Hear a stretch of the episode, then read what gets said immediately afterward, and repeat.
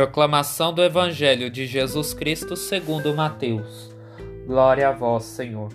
Naquele tempo disse Jesus aos seus discípulos: Não penseis que vim trazer paz à terra. Não vim trazer a paz, mas sim a espada. De fato, vim separar o filho de seu pai, a filha de sua mãe, a nora de sua sogra, e os inimigos do homem serão os seus próprios familiares.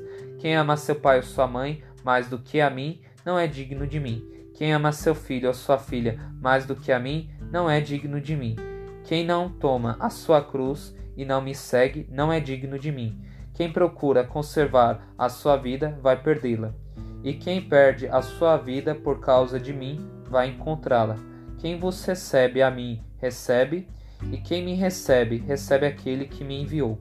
Quem recebe um profeta por ser profeta, receberá a recompensa de profeta. E quem recebe um justo por ser justo, receberá a recompensa de justo. Quem der ainda que seja apenas um copo de água fresca a um desses pequeninos por ser meu discípulo, em verdade vos digo, não perderá a sua recompensa. Quando Jesus acabou de dar essas instruções aos doze discípulos, partiu daí a fim de ensinar e pregar nas cidades deles. Palavra da salvação. Glória a vós, Senhor.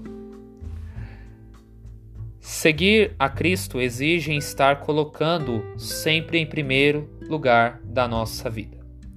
Antes de tudo, precisamos viver conforme o Evangelho e os ensinamentos de Deus, fazendo com que não seguimos pessoas que nos ensinam coisas que contradizem a palavra de Deus, mesmo sendo pessoas queridas por nós mesmos e que façam parte da nossa família de sangue.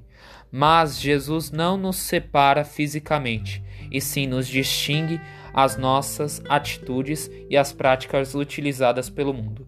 E por isso nos entregou a espada, para acabarmos com as heresias do mundo afora, ao dizer com clareza que não é digno todo aquele que ama seu pai ou sua mãe mais do que ele.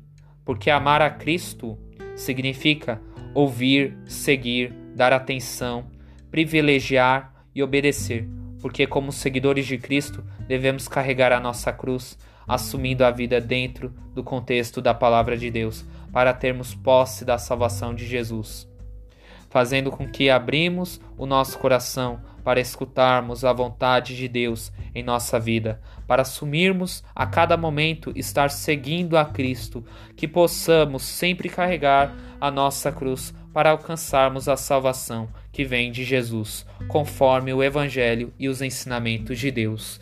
Que o Espírito Santo nos explique todas essas palavras. Amém.